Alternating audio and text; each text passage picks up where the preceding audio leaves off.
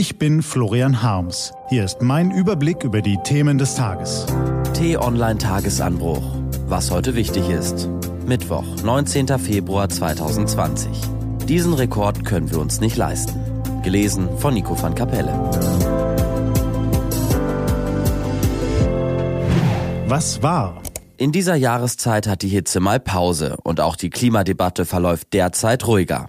Klar, wir hatten mal wieder keinen richtigen Winter und wie so oft ist es eigentlich zu warm, aber von der wirklichen Dramatik dieses Nichtwinters bekommen wir nur wenig mit. Im eigentlich eisigen Norden und in den Weiten Sibiriens ist es so mollig, dass einem Angst und Bange werden kann. Die arktischen Regionen sind seit langem von der Aufheizung betroffen wie kaum ein anderer Teil der Welt. Den besorgniserregenden Langzeittrend finden wir in den aktuellen Temperaturen wieder. Im russischen Perm zum Beispiel, am Rande des Uralgebirges, herrschen statt klirrende Kälte Temperaturen über dem Nullpunkt.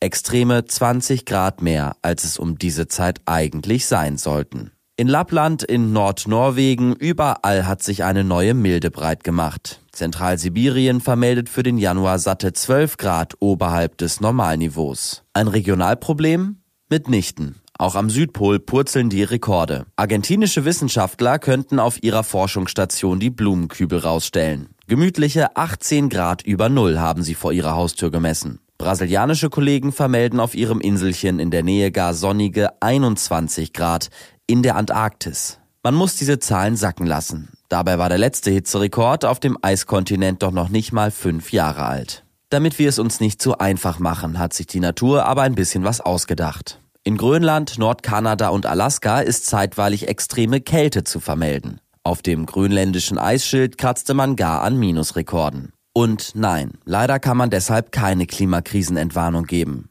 Denn es ist der Polarwind, ein rasender Wind, der im Winter um die Polregion rotiert, der die Kälte in seinem Inneren regelrecht einsperrt. Drinnen wird man schockgefrostet, außerhalb hingegen darf man schon mal den Liegestuhl in der Sonne zurechtrücken. Diesen Winter ist der alljährliche Wirbel besonders stark, da gelangt so schnell nichts hinaus und die Extreme, drinnen wie draußen, die verschärfen sich. Soweit wäre eigentlich noch alles in Ordnung. Nur schrumpft die Kälteblase, die der Wirbel einschließt, von Jahr zu Jahr. Der Arktis geht die Puste aus, die eisige jedenfalls. Ein Einzelrekord macht noch keine Klimakatastrophe, aber die Serie, die macht's. Das Spalier der Extremwerte reißt auch in der kalten Jahreszeit nicht mehr ab. Zwar hat die Hitze hierzulande derzeit Pause, doch an den eisigen Rändern der Welt wird es wärmer und wärmer. Und wenn wir nicht schnell mehr gegen die Erderhitzung tun, wird es uns allen bald heiß und kalt den Rücken runterlaufen. Im Sommer wie im Winter. Höchste Zeit also, mehr gegen die Klimakrise zu tun. Hierzulande, aber auch dort, wo wir die längeren Hebel ansetzen können zum Beispiel in Afrika, dessen Bevölkerung rasant wächst und immer mehr Energie benötigt. Allein Südafrika bezieht 90 Prozent seines Stroms aus Kohle und baut ein Kohlekraftwerk nach dem anderen.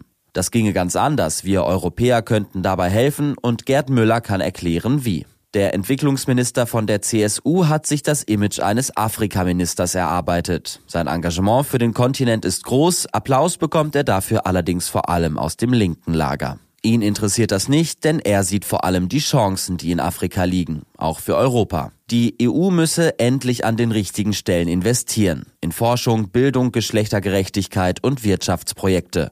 Dann könne die Klimakrise gelöst werden, sagt er. Auch Hungersnöte wären binnen zehn Jahre Geschichte. Was aber, wenn die EU weitermacht wie bisher? Dann sind wir bald mit dramatischen Folgen konfrontiert, warnt Müller in einem Interview auf t-online.de. Was steht an? Die T-Online-Redaktion blickt für Sie heute unter anderem auf diese Themen. Das Bundeskabinett will heute den Gesetzesentwurf für die Grundrente sowie eine Initiative gegen Rechtsextremismus und Hasskriminalität verabschieden. Im Nordwesten Syriens fliehen Hunderttausende vor Assads Soldaten. Und in Istanbul wird heute das Urteil im Prozess gegen den deutschen Menschenrechtler Peter Steutner erwartet. Diese und andere Nachrichten, Analysen, Interviews und Kolumnen gibt's den ganzen Tag auf t-online.de. Das war der T-Online Tagesanbruch vom 19. Februar 2020, produziert vom Online-Radio und Podcast-Anbieter Detektor FM. Den Podcast gibt's auch auf Spotify. Einfach nach Tagesanbruch suchen und folgen.